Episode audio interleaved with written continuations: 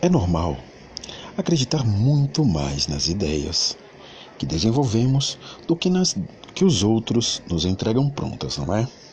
Assim, não seria melhor evitar enfiar nossas opiniões goela abaixo das outras pessoas?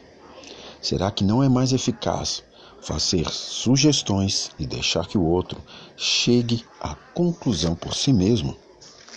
Ninguém quer ter a sensação de que está sendo convencido ou recebendo uma ordem para fazer algo.